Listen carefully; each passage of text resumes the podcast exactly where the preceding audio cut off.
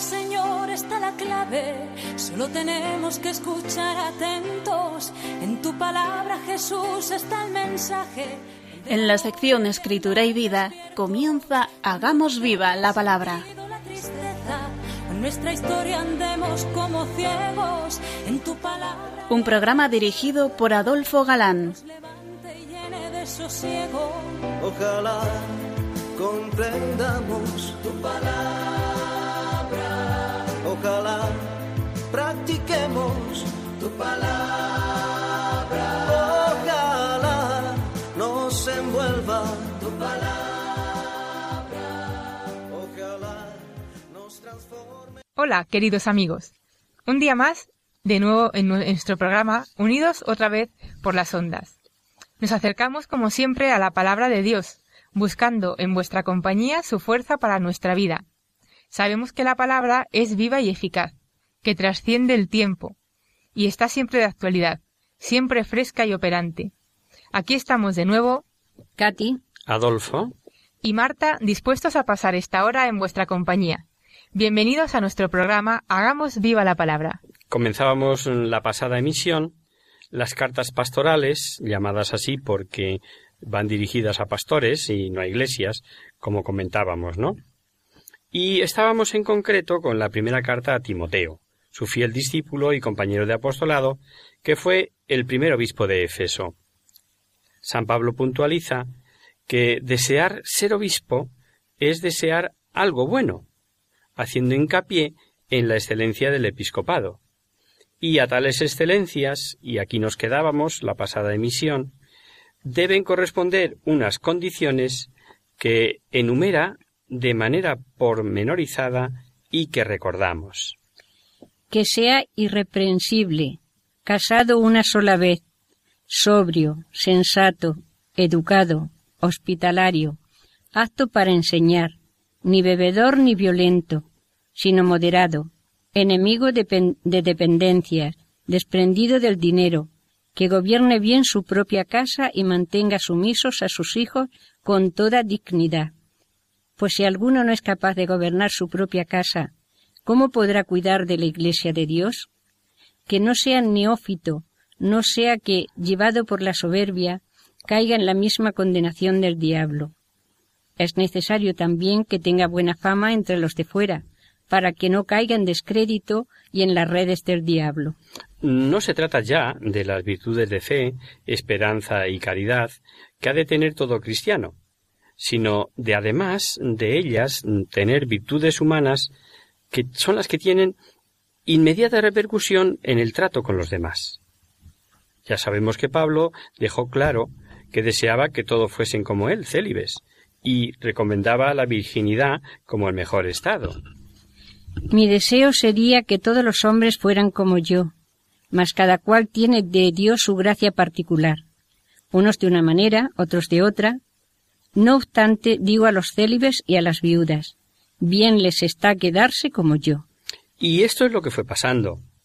A medida que voluntariamente había almas que aceptaban el celibato para mejor darse por entero al reino de los cielos, sin impedimento, la Iglesia, desde el siglo IV, fue imponiendo la práctica del celibato. Y ya en el concilio de Elvira, en el 305 más menos de nuestra era, dio la ley que había de extenderse a toda la Iglesia latina. No es, pues, decreto divino. Y si faltasen vocaciones, si faltasen almas dispuestas a darse totalmente al ministerio, claro que se ordenaría a casados. Ya los hubo. No olvidemos que lo que la Iglesia ate o desate en la tierra, queda atado o desatado en el cielo. Son palabras de Cristo, ¿eh? Hay iglesias ortodoxas que ordenan a casados, pero si se ordena un célibe, a éste le queda prohibido casarse ya. Y sobre la recomendación de que el obispo no sea casado de segundas nupcias, se comprende, volviendo de nuevo, y no olvidemos, esto es necesario, al marco histórico. Hay que meterse en aquella época. Y no estaba bien visto, incluso entre los paganos, porque lo consideraban como falta de fidelidad a la primera esposa, y si así lo veían, obviamente no era bueno, no se tuviera en cuenta en el regidor precisamente de la Iglesia. También los diáconos deben ser dignos, sin doblez, no dados a beber mucho vino ni a negocios sucios, que guarden el ministerio de la fe con una conciencia pura. Primero se los someterá a prueba y después, si fuese irreprensibles, serán diáconos. Las mujeres igualmente deben ser dignas, no calumniadoras, sobrias, fieles en todo. Los diáconos sean casados una sola vez y gobiernen bien a sus hijos y su propia casa, porque los que ejercen bien el diaconado alcanzan un puesto honroso y grande entereza en la fe de Cristo Jesús. Condiciones para ser diácono semejantes a las de los obispos, pero ahora matiza en que no sean dados a negocios sucios o a torpes ganancias, mm, dirán otras traducciones. Y no es de extrañar que si los diáconos estaban al frente de administrar bienes, de distribuir limornas, etcétera, etcétera, estaban mucho más expuestos a esa tentación. El que ahora vuelva con mujeres, piensan algunos exegetas, se trata de condiciones que han de tener las esposas de los diáconos, las que debían cooperar y para ello gozar de buen nombre, lo ya conocido de la mujer del César, ¿no? que no sólo tiene que ser honrada, sino parecerlo. Pero otros muchos intérpretes, y parece quizás lo más probable, que San Pablo se refiere a diaconisas.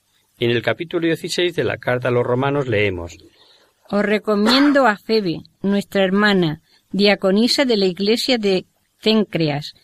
lo, lo que demuestra que existían diaconisas, claro. Pero, aunque el traductor pone diaconisa, téngase en cuenta que en griego el vocablo diácono es igual para el masculino que para el femenino. Lo cierto es que se traduce así. Y que esa interpretación es más lógica se ve en que antes no ha dicho nada de las cualidades que deben tener las esposas de los obispos.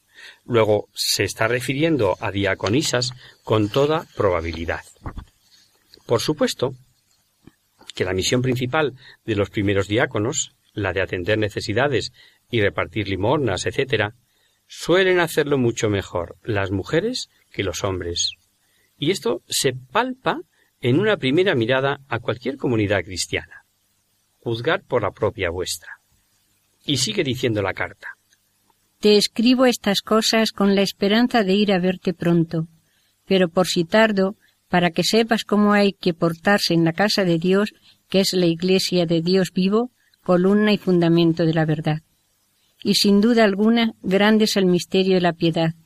Él ha sido manifestado en la carne, justificado en el Espíritu, visto de los ángeles, proclamado a los gentiles, creído en el mundo, levantado a la gloria. Resalta, como vemos, la grandeza de la Iglesia.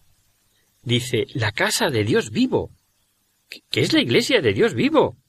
Y añade algo que es tumbativo. Columna y fundamento de la verdad. El ejemplo, tomado de la construcción de aquellas grandes obras arquitectónicas, no admite dudas. La función de la Iglesia es la de ser basamento de la verdad. La verdad es obra y don de Dios, y ha hecho a su Iglesia depositaria y defensora de ella. Por lo tanto, quien se aleja de la Iglesia no está en la verdad. Y Pablo, haciendo como un resumen de esa verdad, de Dios confiada a la Iglesia, no sólo para custodia, sino para difusión, difusión en el mundo, lo llama misterio de piedad. Misterio en cuanto se trata de una verdad que había sido por largo tiempo oculta en Dios y manifestada ahora, como vimos en la carta a los Efesios, ¿recordáis? A mí, al menor de todos los santos, me fue concedida esta gracia, la de anunciar a los gentiles la inescrutable riqueza de Cristo y esclarecer cómo se ha dispensado el misterio escondido desde los siglos en Dios, creador de todas las cosas, para que la multiforme sabiduría de Dios que sea ahora manifestada a los principados y a los potestades en los cielos mediante la Iglesia. En lo que consiste ese misterio de piedad, lo, dice valiéndose de una estrofa de un no cristiano primitivo. Es un canto a Cristo, constaba de seis miembros distribuidos en tres pares antitéticos, carne, espíritu, ángeles, naciones, mundo, gloria. Cristo toma carne humana, mostrando como quien es mediante el Espíritu, contemplado por los mismos ángeles, predicado a las naciones, es ensalzado a las glorias. Estos signos hacían a los cristianos sentirse orgullosos, y era natural que teniendo los paganos sus signos religiosos para contar, cantar a sus dioses, a sus falsas divinidades, los cristianos desde el, primero, desde el comienzo compusieran los suyos. Él ha sido manifestado en la carne, justificado en el Espíritu, visto de los ángeles, proclamado a los gentiles, creído en el mundo, levantado a la gloria. Y con esto, queridos oyentes, hemos llegado ya al capítulo 4 de esta carta. Ya al principio de la misma, había Pablo puesto en guardia a Timoteo del peligro de los falsos doctores. Y ahora vuelve para indicarle cuál debe ser su norma de conducta. El Espíritu dice claramente que en los últimos tiempos algunos apostatarán de la fe entregándose a espíritus engañadores y a doctrinas diabólicas, por la hipocresía de embaucadores que tienen marcada a fuego su propia conciencia. Estos prohíben el matrimonio y el uso de alimentos que Dios creó para que fueran comidos con acción de gracias por los creyentes y por los que han conocido la verdad. Porque todo lo que Dios ha creado es bueno y no se ha de rechazar ningún alimento que se coma con acción de gracias, pues queda santificado por la palabra de Dios y por la oración. Si tú enseñas estas cosas a los hermanos, serás un buen ministro de Cristo Jesús, alimentado con las palabras de la fe y de la buena doctrina que ha seguido fielmente. Muy interesante tener en cuenta que aquí, cuando precisamente Pablo proclama a la Iglesia como columna y fundamento de la verdad, nos prevenga que pueden darse en ella, y de hecho se dan, defecciones y apostasías. Más daño en la historia de la Iglesia ha sufrido de algunos de los de dentro que de muchos de los de fuera. Y Pablo sigue diciendo Rechaza, en cambio, las fábulas profanas y los cuentos de viejas.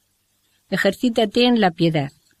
Los ejercicios corporales sirven para poco, en cambio la piedad es provechosa para todo, pues tiene la promesa de la vida, de la presente y de la futura. Es cierta y digna de ser aceptada por toda esta afirmación. Si nos fatigamos y luchamos es porque tenemos puesta la esperanza en Dios vivo, que es el Salvador de todos los hombres, principalmente de los creyentes. Predica y enseña estas cosas. El espíritu al que se refiere se trata de revelación, sin decirnos quién la recibió. Algunos piensan que pudo ser del mismo Pablo, quien tuvo no pocas, recordemos un pasaje eh, de los Hechos de los Apóstoles. Mirad que ahora yo, encadenado en el Espíritu, me dirijo a Jerusalén sin saber lo que allí me sucederá. Solamente sé que en cada ciudad el Espíritu Santo me testifica que me aguardan prisiones y tribulaciones. Pero yo no considero mi vida digna de estima, con tal de que termine mi carrera y cumpla el ministerio que he recibido del Señor Jesús, de dar testimonio del Evangelio de la gracia de Dios. Ahora yo sé que ya no volveré a ver mi rostro, va a ver mi rostro ninguno de vosotros, entre quienes pasé predicando el reino. Y en cuanto a la apostasía, a la que hace referencia para los últimos tiempos, hay que tener en cuenta que últimos tiempos en la humanidad son los comprendidos entre la primera y la segunda venida de Cristo. Así debemos interpretar a veces y se comprenderá que lo advierta a Timoteo. Pero en esta cita, concretamente el padre García Figar dice los últimos tiempos son los próximos al fin del mundo humano. Es una revelación del Espíritu Santo que algunos cristianos apostatarán de la fe, desgraciadamente. Cada uno vea qué le convence más. Si sabemos que, con independencia de que apostas ha habido, hay y habrá, porque el hombre es libre, y Satanás una realidad, etcétera, etcétera, Jesucristo habló de que cuando vuelva no encontrará fe sobre la tierra, Y el mismo Pablo, a los tesalonicenses, recordemos que les dijo que antes del fin vendría la apostasía. Recordémoslo. Que nadie os engañe de ninguna manera. Primero tiene que venir la apostasía y manifestarse el hombre impío, el hijo de perdición. De los falsos doctores, que vimos ya también en la carta a los colosenses, aquí se refiere a los que enseñaban que no era bueno el matrimonio y que prohibían ciertos alimentos. Ambas cosas son de suyo buenas, por lo que en todo se ha de usar con hacimiento de gracias. Vamos a hacer ahora una pequeña pausa y después seguiremos comentando este pasaje.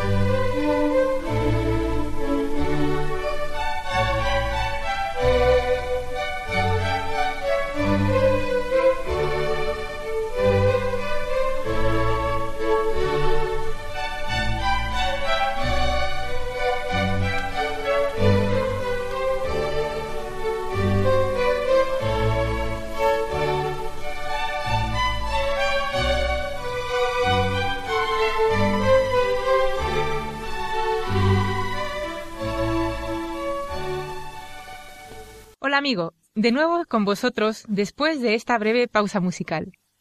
Os recordamos, queridos oyentes, que sintonizáis el programa Hagamos viva la palabra. Y siguiendo el curso de las cartas de San Pablo, estamos analizando hoy la primera carta a Timoteo. Y nos habíamos quedado antes del descanso desmenuzando el capítulo 4 de esta carta. Y para retomarlo en el punto donde lo dejamos, vamos a recordar lo último que habíamos leído. Rechaza, en cambio, las fábulas profanas y los cuentos de viejas. Ejercítate en la piedad. Los ejercicios corporales sirven para poco, en cambio la piedad es provechosa para todo, pues tiene la promesa de la vida, de la presente y de la futura. Es cierta y digna de ser aceptada por toda esta afirmación. Si nos fatigamos y luchamos es porque hemos puesto la esperanza en Dios vivo, que es el Salvador de todos los hombres, principalmente de los creyentes. Predica y enseña estas cosas. Muy interesante el ejemplo que pone sobre la gimnasia espiritual. Los ejercicios gimnásticos eh, son útiles y Pablo no los reprueba en absoluto, muchas veces los recomienda. Pero ¿cuántas renuncias, cuánto sacrificio, cuánta privación y entrenamiento exigen para un premio? Si es que lo consiguen, y al final pasajero. La destreza y el vigor morirán con el cuerpo. Pero la gimnasia espiritual los esfuerzos, las privaciones, los ejercicios espirituales a veces a base de renuncias, proporcionan un premio eterno. Y Pablo sigue aconsejando a su querido Timoteo. Que nadie menosprecie tu juventud. Procura, en cambio, ser para los creyentes modelo en la palabra, en el comportamiento, en la caridad, en la fe, en la pureza, hasta que yo llegue, Dedícate a la lectura, a la exhortación, a la enseñanza. No descuides el carisma que hay en ti, que se te comunicó por intervención profética mediante la imposición de las manos del Colegio de Presbíteros.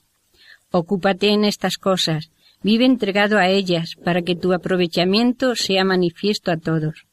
Vela por ti mismo y por la enseñanza.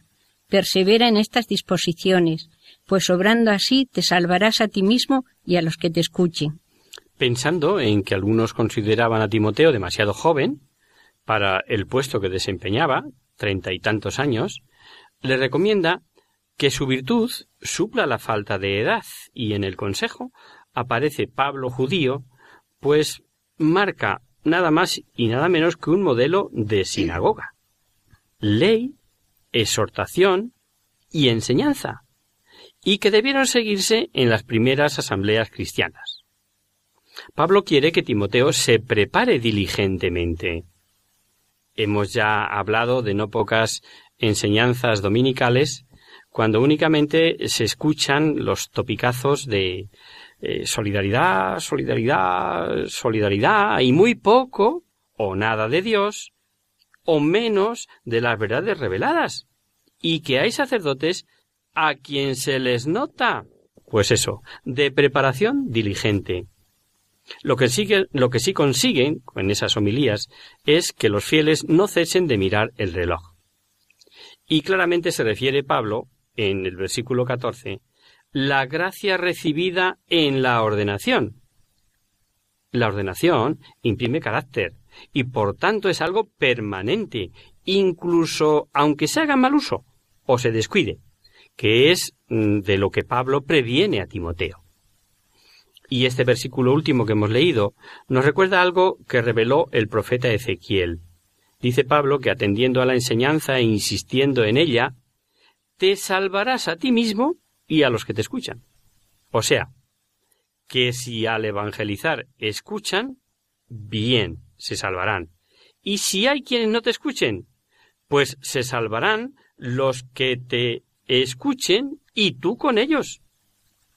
Porque tu misión de cristiano es predicar la verdad. Pero al aceptarla es problema de la libertad de cada cual para corresponder a la gracia. Gracia que Dios regala a todos. Y Pablo a continuación aconseja también sobre el comportamiento que debe seguir con las diversas clases sociales, y se detiene especialmente en un problema que era común en, el comienzo de la cristiandad, el problema de las viudas. Tenemos que pensar que entonces no existía seguri- seguridad social ni pensiones, pero mejor escuchamos. Al anciano no le reprendas con dureza, sino exhórtale como a un padre, a los jóvenes como a hermanos, a las ancianas como a madres, a las jóvenes como a hermanas, con toda pureza. Honra a las viudas, a las que son verdaderamente viudas. Si una viuda tiene hijos o nietos, que aprendan estos primero a practicar los deberes de piedad para con los de su propia familia y a corresponder a sus progenitores, porque esto es agradable a Dios.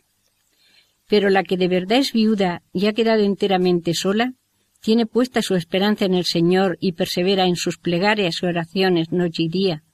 La que en cambio está entregada a los placeres, aunque viva, está muerta. Todo esto incúlcalo también para que sean irreprensibles. Pero meridiano, ¿eh? Clarísimo. San Pablo, que conoce la naturaleza humana, sabe que al lado del caso real está el aparente, la mentira o la media verdad que no deja de ser una mentira. Es muy frecuente y sigue diciendo bien clarito que la fe mm, tiene que ver con la vida, que, que no le podemos dar a Dios moneda falsa. Seguimos leyendo. Si alguien no tiene cuidado de los suyos, principalmente de sus familiares, ha renegado de la fe y es peor que el infiel. Que la viuda que sea inscrita en el catálogo de las viudas no tenga menos de sesenta años, haya estado casada una sola vez y tenga el testimonio de sus buenas obras, haber educado bien a los hijos, practicado la hospitalidad, lavado los pies de los santos, socorrido a los atribulados, y haberse, y haberse ejercitado en toda clase de buenas obras. Descarta, en cambio, a las viudas jóvenes, porque cuando les asaltan los placeres contrarios a Cristo, quieren casarse e incurren así en condenación por haber faltado a su compromiso anterior. Y además, estando ociosas, aprenden a ir de casa en casa, y no sólo están ociosas, sino que se vuelven también charlatanas y entrometidas, hablando de lo que no deben. Quiero pues que las jóvenes se casen, que tengan hijos y que gobiernen la propia casa, y no den al adversario ningún motivo de hablar mal, pues ya alguna se han extraviado yendo en pos de Satanás. Si alguna creyente tiene viudas, atiéndalas ella misma y no las cargue a la iglesia, a fin de que ésta pueda atender a las que sean verdaderamente viudas. En síntesis, tratar a los ancianos con respeto, los jóvenes como iguales, y a las viudas según situación, entre las que incluye a viudas que podríamos llamar mm, canónicas, porque parece eh, que contraían el compromiso formal de permanecer viudas y dedicarse a obras de misericordia y asistencia social. Si la viuda tiene hijos, que se ocupen de ella, que es una cosa que agrada a Dios. Cuando dice que no sea elegida ninguna viuda de menos de 60 años y que haya tenido un solo marido, se refiere a las elegidas para formar parte de las que hemos mm, bautizado nosotros así como canónicas. Y vemos algunas de las obras que desempeñaban, como hospitalidad con los peregrinos, lavar los pies, socorrer a los atribulados, etcétera, ¿no? Importante y digno de tener en cuenta es cuando dice si alguien no tiene cuidado de los suyos, y principalmente de sus familiares, ha renegado de la fe y es peor que un infiel. Ojito aquí, que a lo mejor más de uno intenta negociar con Dios con moneda falsa como apuntábamos. Hago esto, hago aquello, me ocupo yo solo, yo sola de no sé qué, eh, qué importante labor social desarrollo y, y, y no tiene cuidado de los suyos. Principalmente de sus familiares. Pues sepa, o sepamos, que actuar así, según la palabra de Dios, es haber renegado de la fe, es ser peor que un infiel. Y esto es importante que lo tengamos claro para no autoengañarnos. Y cómo no, despachar a las viudas que lo único que pretenden es buscar marido, por lo que, como dice, se hacen ociosas, que van de casa en casa hablando, que mm, no deben, eh, por ser eh, mm, parleras y curiosas, eh, por la forma de decirlo, se podía pensar que para Pablo son así todas las viudas jóvenes. Pero que diga a continuación que él desea que las jóvenes se casen y tengan hijos, etcétera, sin duda no excluye a viudas jóvenes, sino las que obran de esa manera, ¿no? Además, si Pablo habla así es porque eh, lo ha vivido, ha sufrido experiencias desagradables, pues dice que algunas ya se han extraviado en pos de Satanás. Terrible la frase. Para aquellas de las que dice entregada a los placeres, aunque viva, está muerta. Una clara diferenciación entre la vida somática y la vida sobrenatural, y que ya hemos explicado en otras ocasiones. Al decir viudas de verdad, por supuesto, y así se ve por el contexto, se refiere a las que no tienen otro amparo, lo que era mucho peor por aquel entonces, lo más frecuente entre las viudas. Por eso pide que aquel que pueda las asista y así descargar a la Iglesia. Luego era grave el número de las que la Iglesia tenía que asistir. Y una demostración de primera hora de la labor sección de la Iglesia a favor del desvalido del que no tiene socorro, debemos meternos en el marco histórico y recordar que en aquella cultura la mujer era el último eslabón de la sociedad, y faltando el marido o algún hijo varón que la pudiera dar el reconocimiento social, al menos pues estaba totalmente desaparada, y se ve que la Iglesia afrontó ese problema desde el principio. Sigamos leyendo. Los presbíteros que ejercen bien su cargo merecen doble remuneración, principalmente los que se afanan en la predicación y en la enseñanza. La escritura, en efecto, dice, no pondrás bozal al buey que trilla, y también el obrero tiene derecho a su salario. No admitas ninguna acusación contra un presbítero si no viene con el testimonio de dos o tres. A los culpables repréndeles delante de todos, para que los demás cobren temor. Yo te conjuro en presencia de Dios de Cristo Jesús y de los ángeles escogidos, que observe estas recomendaciones sin dejarte llevar de prejuicios ni favoritismo. Qué clarito es San Pablo eh, hablando a, a, este obispo jovencito, ¿no? Eh, ya hemos hablado de lo que pudiera significar presbítero y obispo. Y como en este caso nos da igual mm, que ya fuesen diferenciados o lo mismo como quedamos explicado, eh, San Pablo no deja lugar a duda y además lo avala con la escritura. Esa simpática cita de no pongas bozal al buey que trilla o como dice Jesús, digno es el obrero de su salario. Y que, como sabemos, lo recoge San Lucas en su Evangelio. Lo de doble honor no sabemos bien a qué se refiere. Pudiera ser mm, a que el horario mm, o el honorario sea abundante, mm, no que a ver, no sé cómo explicar esto, que se convierta el ministerio en negocio, pero que sí sea el honor a él debido tenido en cuenta. Claro, porque en eso tampoco todos son o somos iguales. Y ahí entra aquello del que vive del altar, viva con dignidad. Hay un dicho popular, siempre habla el que más tiene por qué callar. ¿Habéis caído en la cuenta de cuántos hablan con odio contra la Iglesia es porque la Iglesia censura y prohíbe los vicios y orgullosos ellos los tienen?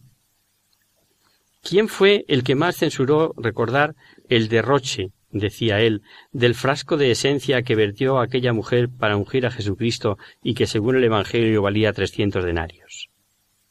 Sabemos que el que más protestó fue Judas alegando que se podía haber dado ese importe a los pobres. Y San Juan, testigo ocular del suceso, dice No decía esto porque le preocupasen los pobres, sino porque era ladrón y como tenía la bolsa. San Pablo sabe que los presbíteros están más expuestos que otro algunas de las críticas y aversión de no pocos, que, esclavos de los vicios que tienen, la Iglesia les pide corregir, y por ello pide a Timoteo no haga caso de acusaciones así como así, salvo que estén avaladas, él dice, por dos o tres testigos. ¿Es que no se debe acusar? Claro que sí. Pero San Pablo sabe que por cada acusación justa hay cientos de chismes y personas a, las que les gusta precisamente eso, acusar, sacar los defectos de los demás. Lo que sigue habría que ponerlo con letras de oro en todo juzgado moderno que tanto folio se ha de tragar intentando hacer justicia. Aconseja a Timoteo lo que ha de hacer si menester es corregir. Tras acusaciones con testigos, que lo haga públicamente. O sea, lo que hoy llaman en muchos ámbitos, y particularmente en el de la política, con luz y taquígrafos. Transparencia y reseña real de lo que se haga y diga, y le dice Delante de Dios, de Cristo Jesús y de los ángeles elegidos, te conjuro que hagas esto sin prejuicios, guardándote en, de todo espíritu de parcialidad. Y como esto es doctrina para todo cristiano, no se trata aquí, Dios nos libre, de meternos con los profesionales de la justicia, sino de los juicios que tan repetidamente hacemos en tertulias, en charlas de café, en discusiones políticas, etcétera, etcétera, también estamos sujetos a esas reglas. Amigos, a veces mm, basta un rumor sin otro fundamento para que si es contra una autoridad o de un determinado político, de un determinado partido político, perdón, o de un equipo de fútbol distinto al mío, por ejemplo, olvidamos el espíritu de parcialidad, pero instantáneamente, enseguida tomamos partido. Y, y no somos objetivos, claro. Y si hay que decir algo como obligación cristiana, que sabemos no ha de gustar a persona que nos estima y nos pondera, nos callamos olvidándonos de eso de sin prejuicios. ¿Sabéis cómo define esta palabra el diccionario? Prejuicio. Juicio previo. Solemos decir, antes de hablar o ser juzgado, ya estaba sentenciado. ¿Cuántas veces, eh? Seguimos leyendo. No te precipites en imponer a nadie las manos. No te hagas partícipe de los pecados ajenos. Consérvate puro. No bebas ya agua sola. Toma un poco de vino a causa de tu estómago y de tus frecuentes indisposiciones. Los pecados de algunas personas son notorios aun antes de que sean investigados. En cambio, los de otras lo son solamente después. Del mismo modo, las obras buenas son manifiestas y las que no lo son no pueden quedar ocultas. Siendo tan importante los poderes que la Iglesia pone en quien es ordenado sacerdote, es natural que aconseje a Timoteo que eso no lo haga de ligero, y más sabiendo, como ya se explicó, que imprime carácter. Cualquier sacerdote apóstata, aunque haya perdido la fe, sigue siendo sacerdote. Se hizo mm, sobre esto una formidable película, El renegado creo que era, bueno, y alguna otra, que no recuerdo ahora el título. El sacerdote lo es para siempre. Incluso, aunque pida la secularización que decimos, que es una dispensa de su ministerio, no deja de ser sacerdote.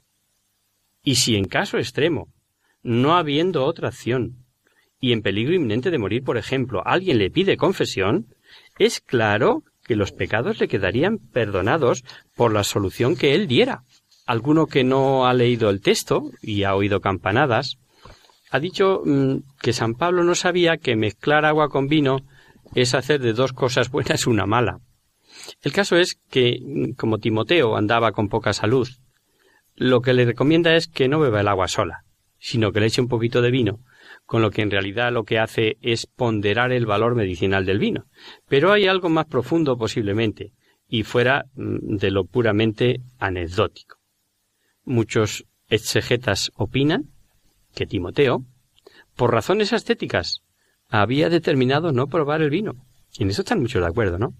Y en este caso San Pablo, que bien entiende eso de que no se ha hecho el hombre para el sábado, sino a la inversa, lo que le aconseja es que deje tal ofrecimiento y se atenga a lo que le convenga a la salud.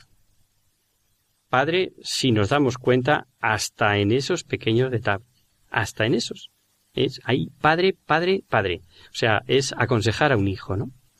Y el final de lo leído es volver a la prudencia, que ha de tener antes de consagrar presbíteros, pues hay cualidades manifiestas que ayudan a la elección, pero hay otras ocultas, que sólo se ven mm, mediante un examen detenido, lo que obviamente excluye toda precipitación, como podemos deducir.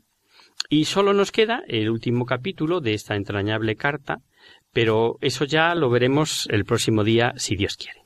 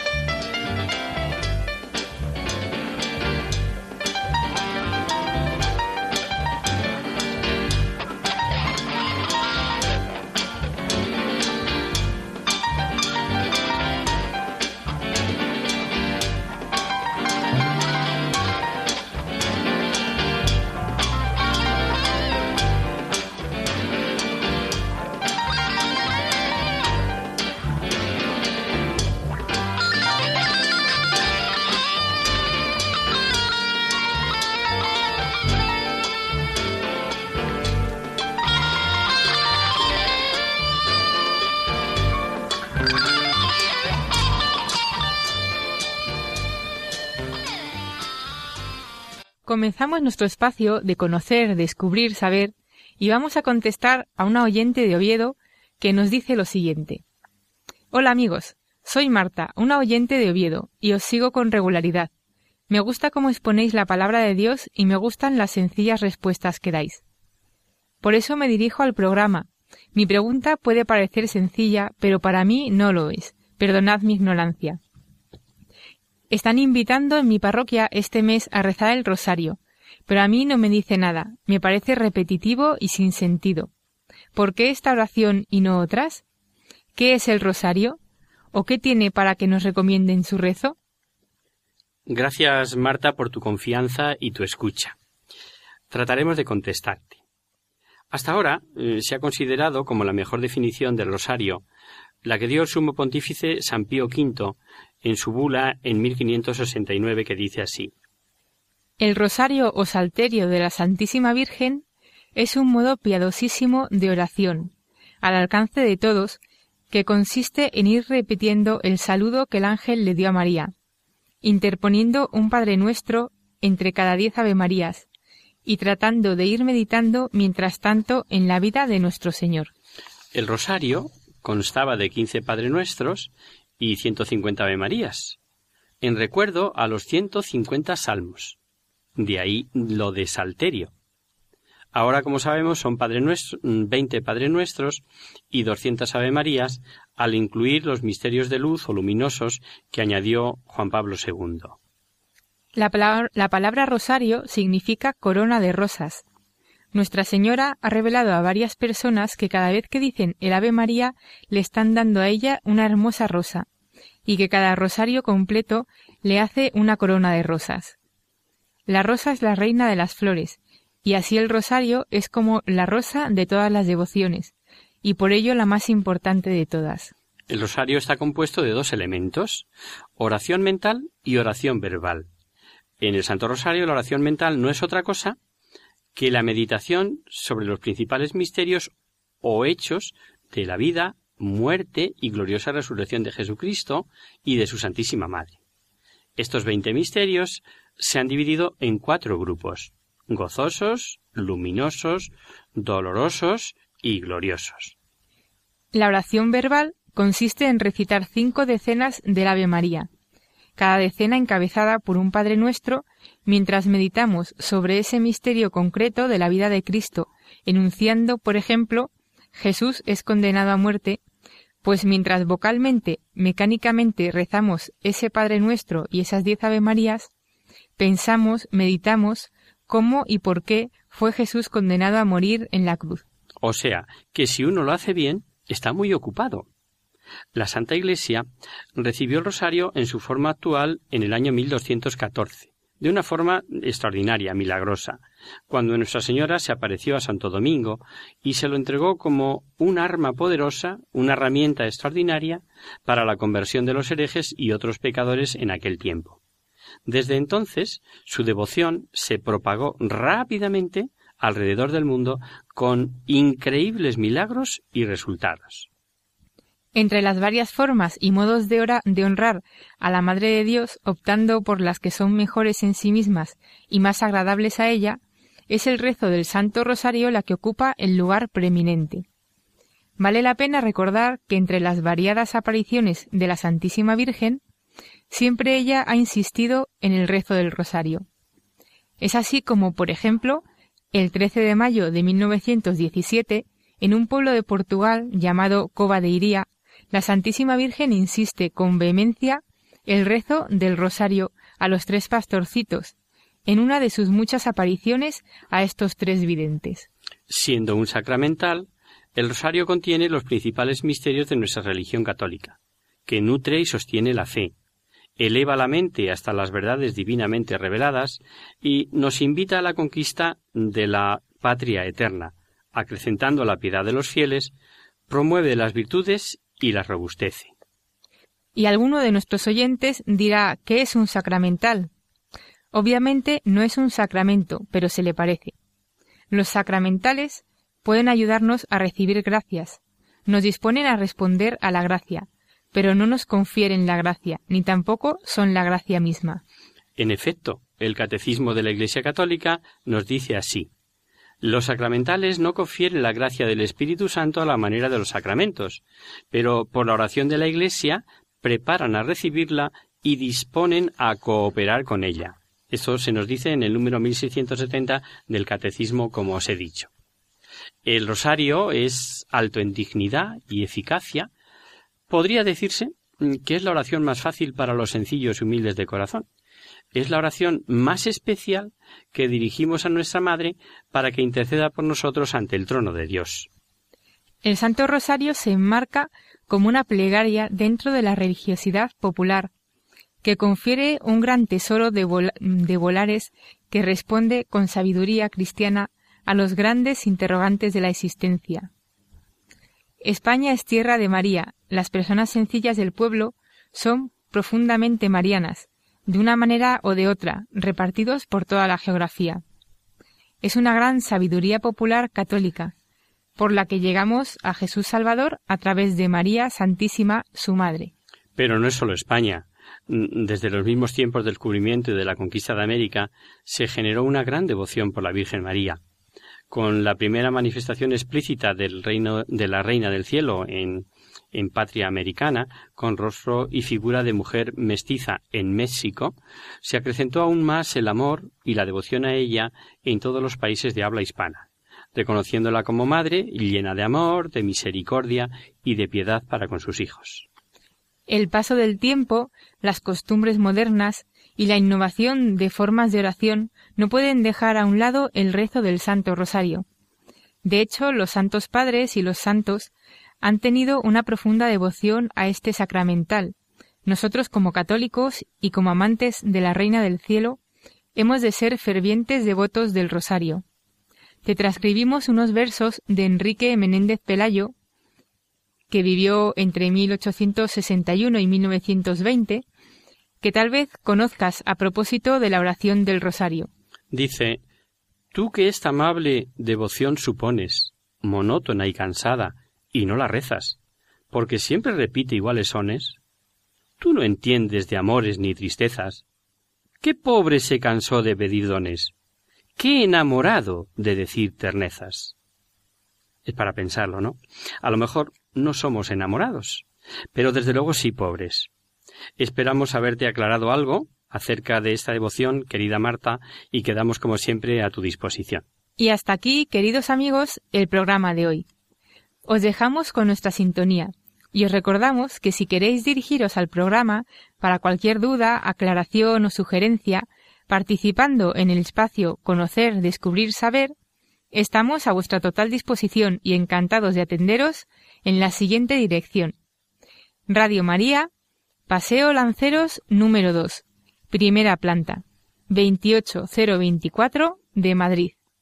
O bien, si lo preferís, al correo electrónico hagamos viva la palabra arroba radiomaria.es. El próximo miércoles, como sabéis, está el programa que alterna con nosotros, La Tierra Prometida. Por lo tanto, nosotros nos encontraremos de nuevo dentro de 15 días, si Dios quiere. Hasta el próximo día.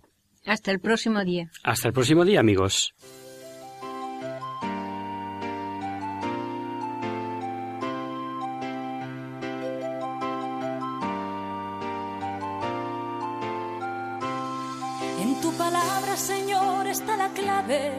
Solo tenemos que escuchar atentos. En tu palabra, Jesús, está el mensaje, el del amor, el de andar despiertos. Cuando no tenga sentido la tristeza. Finaliza así en Radio María, Hagamos viva la palabra, un espacio que ha dirigido Adolfo Galán. Ojalá comprendamos tu palabra ojalá practiquemos tu palabra. Ojalá nos envuelva tu palabra. Ojalá nos transforme tu palabra. Ojalá comprendamos, ojalá practiquemos, ojalá nos envuelva.